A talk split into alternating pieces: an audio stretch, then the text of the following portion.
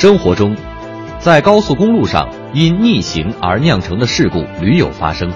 当在高速行驶过程中突遇逆行车辆时，一般人很难及时反应并采取应对措施。因此，在高速公路上的逆行车辆极易与正常行驶的车辆发生碰撞，造成人员伤亡。这些车辆。都是因为与逆行车辆发生了碰撞而导致车体严重受损。造成逆行的原因有很多种，比如车辆离开休息区时不慎走错方向，或是因在立交桥分岔路的高速公路出口走错而试图掉头退回原路。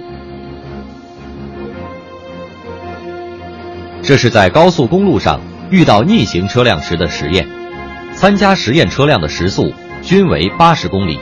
一般司机在高速公路上驾车行驶时，想不到在路上遇到逆行车辆的可能性，因此，在遇到逆行车辆时，往往会由于惊吓而不知所措。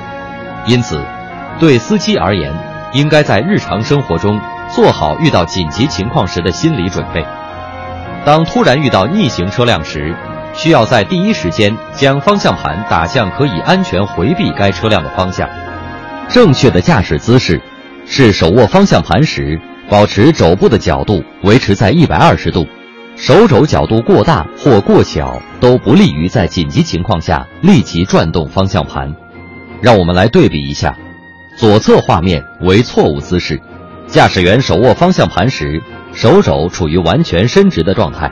右侧画面是正确姿势，驾驶员手肘保持在一百二十度。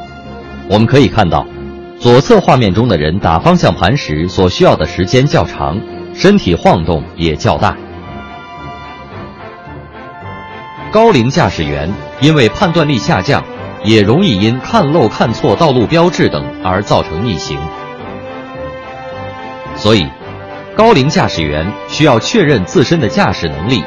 如果不能保证安全驾驶，则要放弃驾车出行。为了保证自己与他人的人身安全，请切记在高速公路上逆行。